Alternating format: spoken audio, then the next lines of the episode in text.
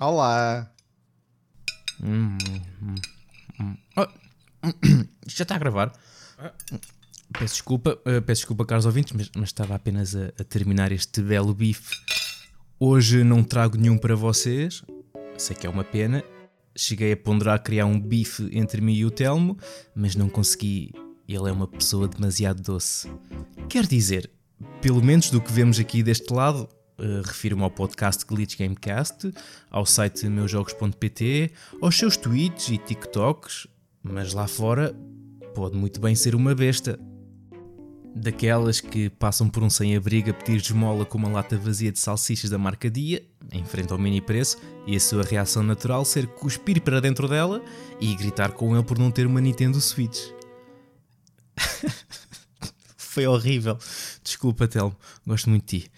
Na semana passada estive no Glitch Gamecast, tiveram a amabilidade, ou devo dizer a, ingenuidade, de me convidar, não por causa disto, ou do meu talento, da minha voz, do meu charme e carisma, ou do meu sentido de humor, mas sim por causa do Tiago Marafona andar a dizer coisas no Twitter como esta coisa ser o melhor podcast informativo de videojogos destas bandas. Em relação a isso, só tenho a dizer que correu tudo como planeado.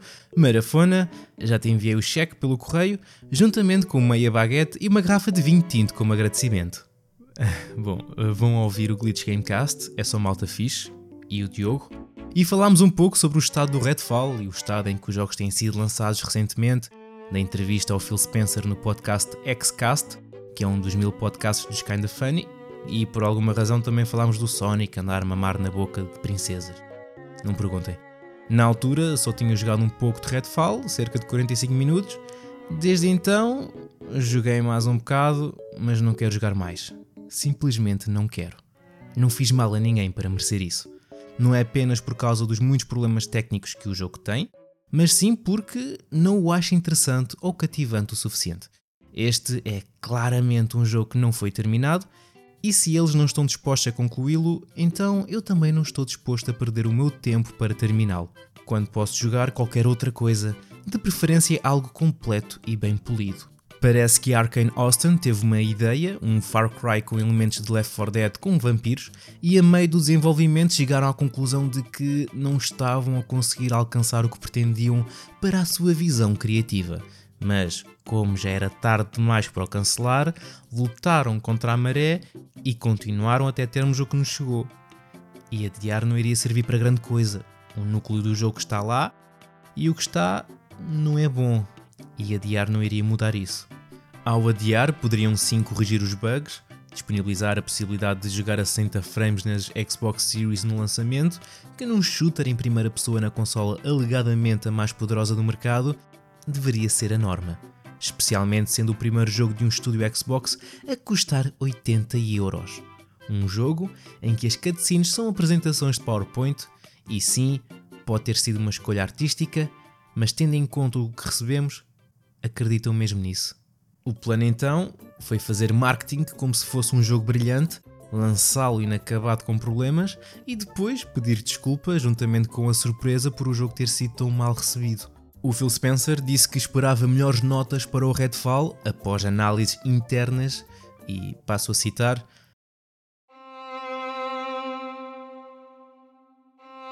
Fazemos análises fictícias para cada jogo que lançamos e este está duplos dígitos abaixo do que pensámos que seria para este jogo. É uma das coisas que mais me desilude. Jamais tentamos lançar um jogo que pensamos ser recebido nos baixos 60 não é parte dos nossos objetivos. O que é que ele quis dizer com duplos dígitos? Tendo em conta que no Metacritic a versão Xbox está com 58 e a versão PC com 56. O que é irónico, parece que os frames a mais na versão PC não serviram de grande coisa. Eles estavam a pensar em ter 80 ou, ou perto disso? Pois, talvez, não sei, não tenho explicação para isto a não ser que a equipa seja composta por chimpanzés de óculos em frente a uma máquina de escrever enquanto atiram fezes uns aos outros. É assim, gostos não se discutem. Vocês podem gostar de um jogo e eu não, isso pode acontecer e não há nada de errado com isso. Mas se existe um departamento que faz análises internas fictícias aos jogos para antecipar as análises que vão existir no futuro, é pá, é melhor despedi-los a todos imediatamente porque claramente não estão a fazer um bom trabalho. Ok, se calhar estou a exagerar. Como devem saber, a internet é um lugar fascinante e tenho observado várias opiniões em relação ao Redfall. Existem pessoas que simplesmente gostaram do jogo, tudo bem. Existem pessoas que, para além de gostarem do jogo, defendem-no e falam mal das que o criticam, usando argumentos como Ai, fazer jogos é difícil. Arkane fez o seu melhor dadas as circunstâncias. Vocês não têm coração. Não têm. Sabem lá o que é bom. Só estou a dar eito ao jogo só porque sim, só porque é moda agora falar mal dos jogos. E depois dizem neste tom que, que me irrita muito. Existem pessoas que acham que uma pessoa não tem o direito de gostar de algo que elas não gostam, independentemente do jogo ter problemas ou não, e existem pessoas que parecem encontrar algum prazer mórbido em falar mal do jogo refletindo uma certa satisfação por ele ter sido um fracasso, mas que provavelmente carregam uma grande tristeza interior porque sabem, bem lá no fundo, que são uns valentes baldes de esterco. E posso-vos garantir que muitos deles nem sequer jogaram o jogo. E também existem pessoas que, para além de serem fãs de Arkane, não se esquecem de que também são clientes. Elas podem ter pago 80 euros pelo jogo e esse valor não se reflete na qualidade do mesmo. Se o jogo é fraco e mau, que é, as pessoas têm o direito de reclamar, criticar, votar com a carteira e seguir em frente. Não existe nada de errado em dizer que o jogo é bom, assim como não há nada de errado em dizer que o jogo é mau. Simplesmente não sejam asnos. Eu pessoalmente esperava mais, especialmente por ser um jogo da Arkane, um estúdio fantástico, e por isso mostro o meu desapontamento. Esperava um jogo divertido, mas ao jogá-lo acabei por sentir uma sensação de desconforto equivalente a uma hemorroida inchada pronta a fazer pop. No calor do momento, cheguei mesmo a dizer que o jogo era efetivamente uma merda. E, infelizmente, acho que não há muito que possa ser feito para alterar isso, além de resolver os bugs. Como disse no Glitch Gamecast, acho que a equipa deve seguir em frente para um novo projeto, mas ficarei mais do que feliz em ser provado ao contrário. Tenho esperanças de que o próximo jogo da Arkane seja um sucesso, porque todos ganham com isso. Bem, nessa mesma entrevista, o Phil também abordou o estado atual da Xbox. Tem noção que se encontra em terceiro lugar e mencionou que o seu objetivo não é vender mais consolas do que a Nintendo ou a Sony. Ele disse coisas como não acreditar que lançar bons jogos resulte em uma mudança dramática nas cotas das consolas. Eu vou ter que discordar, não conheço ninguém que tenha comprado uma Switch por causa dos jogos third party, provavelmente porque ela mal os consegue correr. Ele também mencionou que a Xbox perdeu na pior geração possível, na geração da Xbox One e PS4. Curioso não ter pensado o porquê disso ter acontecido. Provavelmente, não sei, porque tinha e tem bons exclusivos e os jogadores construíram as suas ludotecas de jogos digitais na PlayStation 4 e continuaram com elas na geração atual com a PlayStation 5. Eu entendo o que ele quis dizer com isto. A realidade é que a compatibilidade com os jogos de gerações anteriores acaba por fidelizar os jogadores de certa forma, nem que seja um pouco. Além disso, temos o hábito de comprar a mesma consola que os nossos amigos para poder jogar com eles. E mesmo que eles continuem a usar uma PlayStation 4, continua a fazer sentido comprar uma PlayStation 5 em vez de uma Xbox Series. Ele também afirmou: não existe mundo em que o Starfield seja 11 em 10 e as pessoas vendam as suas PlayStation 5 isso não vai acontecer. Se calhar é verdade, não vai acontecer, pelo menos só com o Starfield. Mas se ele realmente quer lançar um jogo a cada 3 meses, se eles forem de qualidade, quem sabe não é. Se calhar deviam de experimentar isso. Fazer jogos bons, de qualidade. Bem, isto foi apenas um breve resumo da entrevista, poderíamos falar mais sobre isso, mas já discutimos no Glitch Gamecast e se ainda não ouviram, tratem disso, faz favor. E se por algum motivo estiverem curiosos em jogar Redfall, os assinantes do Game Pass podem presentear 14 dias gratuitos para 5 amigos. Cada presente pode ser resgatado para conceder acesso a 14 dias do Game Pass para PC, desde que o amigo seja novo no serviço. A Microsoft lançou este programa em conjunto com o lançamento de Redfall, que está disponível no Game Pass para Xbox e PC. É um bom plano, acaba por ser uma alternativa, considerando que não é mais possível experimentar o serviço por apenas um euro. Porém, precisam ter amigos. Mais facilmente conseguem dos inimigos. Só precisam de dizer que é para jogar Redfall. Segundo relatos, Carl Urban está em negociações para interpretar Johnny Cage no filme Mortal Kombat 2, a sequela do filme de 2021. Ele fez um excelente trabalho como Billy Butcher no The Boys e Mortal Kombat 2 não seria o seu primeiro papel em um filme baseado em um videojogo. Ele interpretou o papel de John Reaper Grimm na adaptação de Doom lançada em 2005. Como descargo de consciência, eu não disse que era bom, só disse que ele participou no filme. Se por alguma razão quiserem recordar este filme, em vez de o verem, aconselho-vos a ouvir o episódio do Doom no Isto Não É Um Jogo.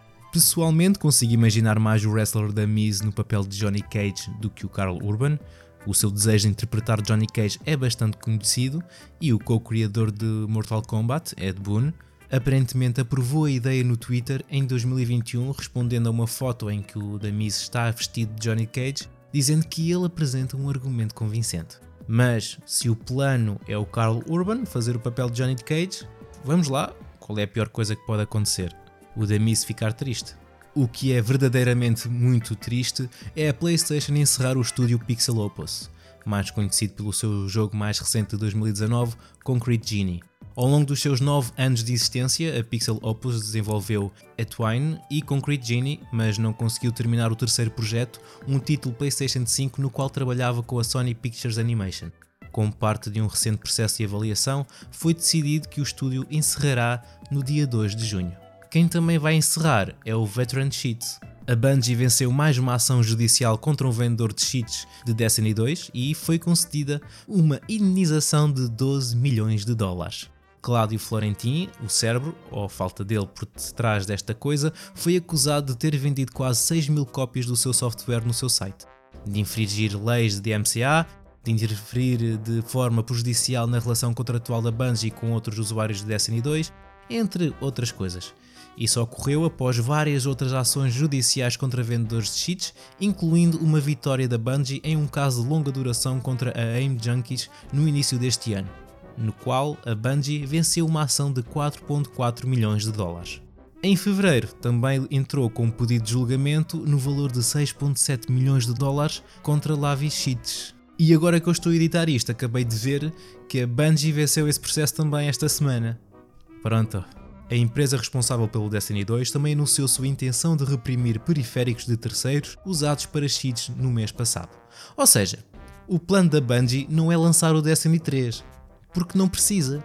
Para fazer dinheiro, basta ir atrás dos criadores de cheats para o Destiny 2, que por alguma razão continua a existir, e de aumentar os preços do Season Pass do Destiny 2.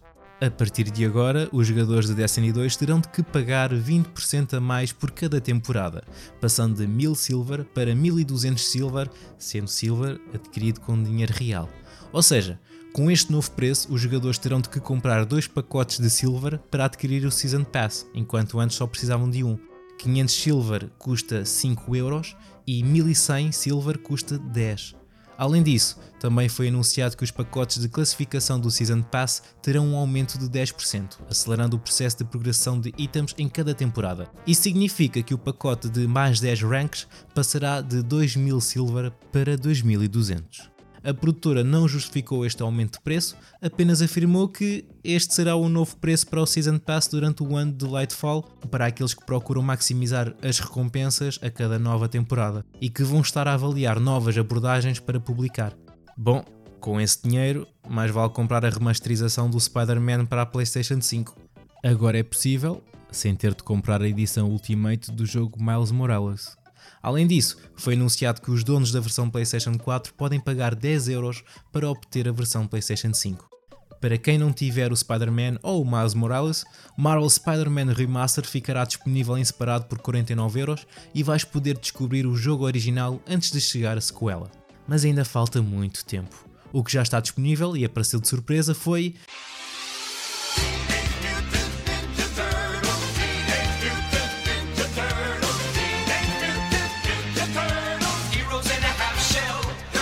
Teenage Mutant Ninja Turtles Splintered Fate, um novo jogo de ação roguelike projetado com uma perspectiva isométrica com as famosas tartarugas ninja, com multiplayer corporativo e com foco narrativo. Assume a tarefa ambiciosa de tecer uma narrativa envolvente e contínua que persiste e se desenrola à medida que tentas, e provavelmente falhas, muitas vezes, várias runs nas masmorras geradas proceduralmente tal como Hades. A história de Splintered Fate é escrita por Tom Waltz, um escritor conhecido pelo seu trabalho nas bandas desenhadas de Tartarugas Ninja, entre muitos outros títulos, incluindo a aclamada pela crítica The Last Ronin, que também foi confirmado para uma adaptação de videojogo recentemente. Agora, para quando, ainda não sabemos. Ele é desenvolvido pela Super Evil Megacorp e é exclusivo para. A Apple Arcade. Pois, vamos pedir em nome do Nosso Senhor do Coisinho que seja lançado em breve para PC e consolas. O que sabemos que vamos ter em breve é um novo Double Dragon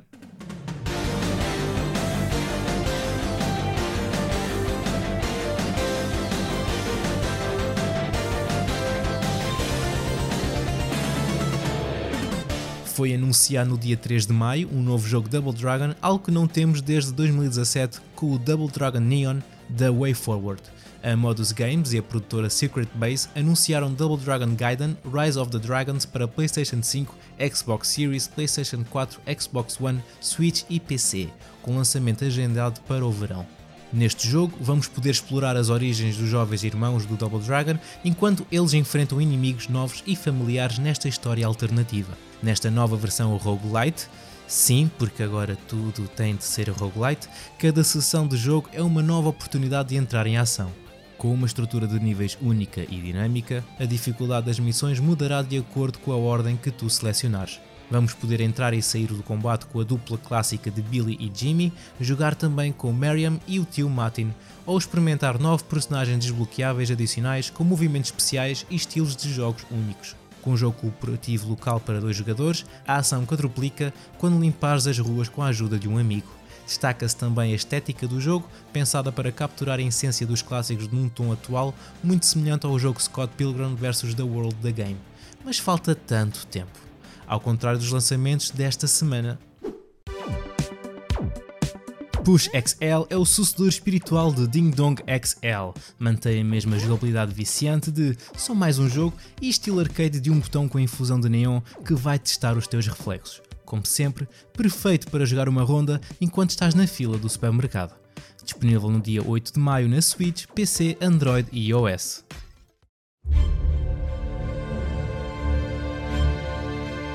Darkest Dungeon 2 é uma aventura roguelike amaldiçoada. Monta um grupo, equipa a tua carruagem e explora cenários decadentes numa última tentativa de evitar o apocalipse. Mas cuidado, pois os maiores perigos que irás enfrentar podem vir de dentro. Tens de ter coragem para embarcar no caos de um mundo em ruínas. Quatro heróis e uma carruagem são a única barreira entre a escuridão e a salvação. O combate inovador que define o género de Darkest Dungeon está de volta. Mas tudo, dos atributos às regras, foi refinado e aprimorado.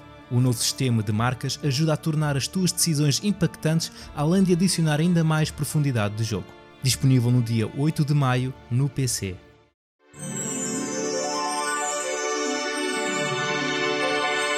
Dokapon Kingdom Connect um certo dia, esta terra pacífica foi subitamente invadida por monstros que atacaram as cidades próximas. A economia entrou em colapso e as pessoas deixaram de pagar os impostos. Foi aí que o rei agiu. Ele decidiu reunir os guerreiros mais valentes para salvar as cidades e os impostos. Em troca, quem arrecadar mais receberá como recompensa a mão da princesa e o trono. E assim começa uma aventura, por dinheiro, onde vale tudo. Este jogo casual e de tabuleiro, lançado originalmente para a Nintendo Wii, volta na Nintendo Switch no dia 9 de maio.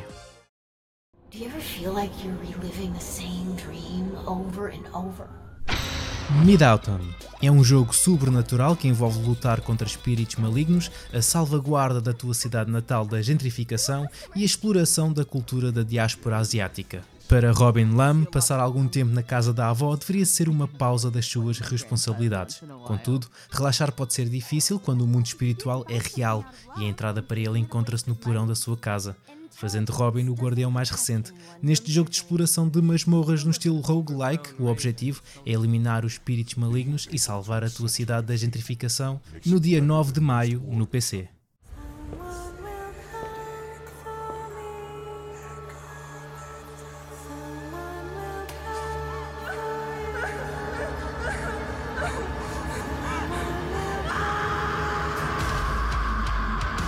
Nightmare Reaper um sombrio e violento cruzamento entre jogos de ação retro e modernos, inspirado nos clássicos shooters em primeira pessoa 2.5D dos anos 90, com elementos saqueadores modernos e jogos roguelite. Progrida através das profundezas amaldiçoadas de um pesadelo enquanto encontra um arsenal de armas poderosas e melhora suas habilidades ao longo do caminho.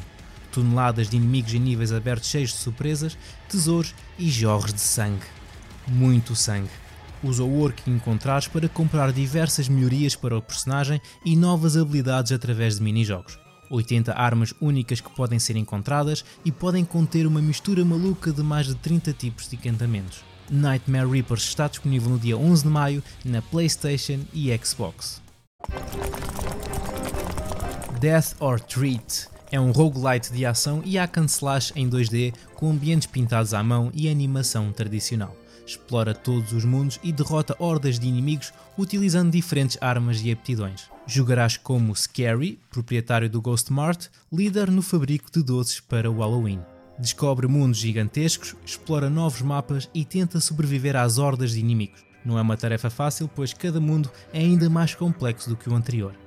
Escolhe o teu tipo de arma favorito, seja rápida, pesada ou à distância, e enfrenta uma verdadeira horda de inimigos ou mais por estilo hack and slash. Voa pelos ares e ataca os inimigos com força, move-te com agilidade e procura o seu ponto fraco no dia 11 de maio na PlayStation 5, Xbox Series e no PC.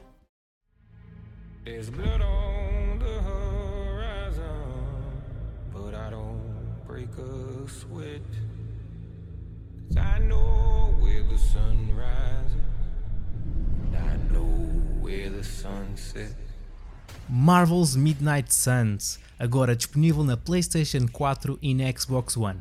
Pega no melhor dos RPGs, a história, relações de personagens, personalização e progressão e acrescenta a estratégia, tática e mecânicas de combate de um novo e revolucionário jogo tático baseado em cartas.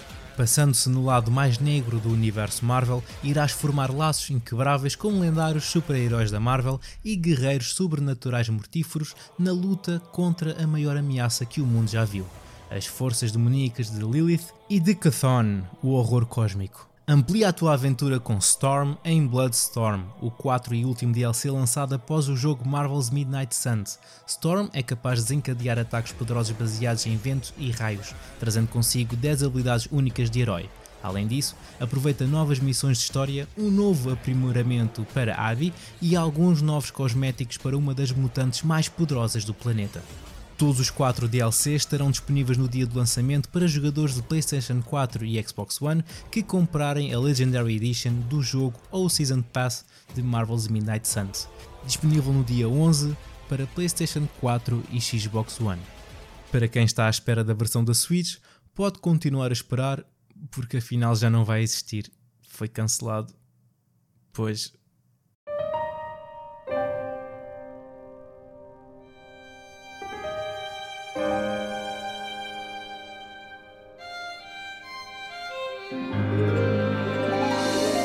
Fuga Melodies of Steel 2, um RPG de simulação dramático que retrata uma jornada repleta de esperança e desespero.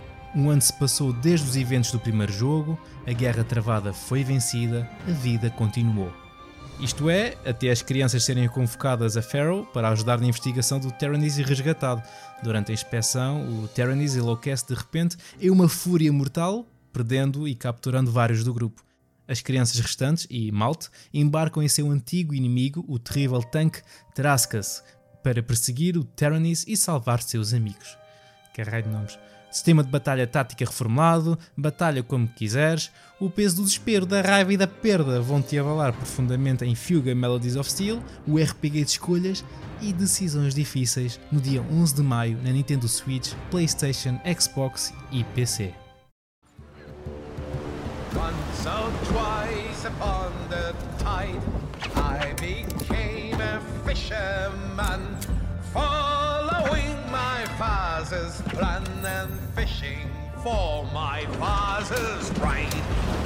Embarca numa nova e alucinante aventura de realidade virtual com Another's Fisherman's Tale, a sequela criada pelos mesmos responsáveis pelo premiado A Fisherman's Tale mergulha numa narrativa poética enquanto explora as novas mecânicas de quebra-cabeças de realidade virtual.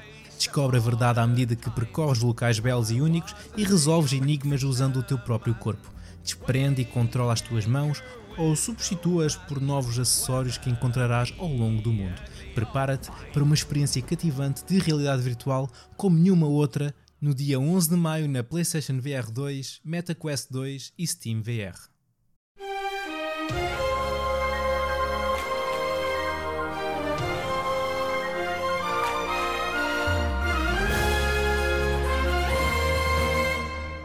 The Legend of Zelda Tears of the Kingdom.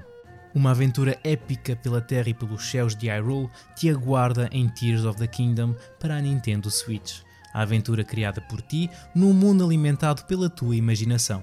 Nesta continuação de Breath of the Wild, vais decidir o teu próprio caminho pelas vastas paisagens de Hyrule e pelas misteriosas ilhas flutuantes. Serás capaz de aproveitar o poder das novas habilidades de Link para combater as forças malévolas que ameaçam o reino? Descobre no dia 12 de maio na Nintendo Switch. E está feito. Para a semana a mais, a menos que deixe-me estar a jogar Tears of the Kingdom. E já sabem, não usem cheats no Destiny 2. Aproveitem o sol, liguem à vossa mãe e comecem a enterrar todos os discos não vendidos do Redfall num deserto qualquer, que nem os cartuchos do ET para a Atari 2600. É, é melhor do que estarem aí a ocupar espaço. Tchauzinho.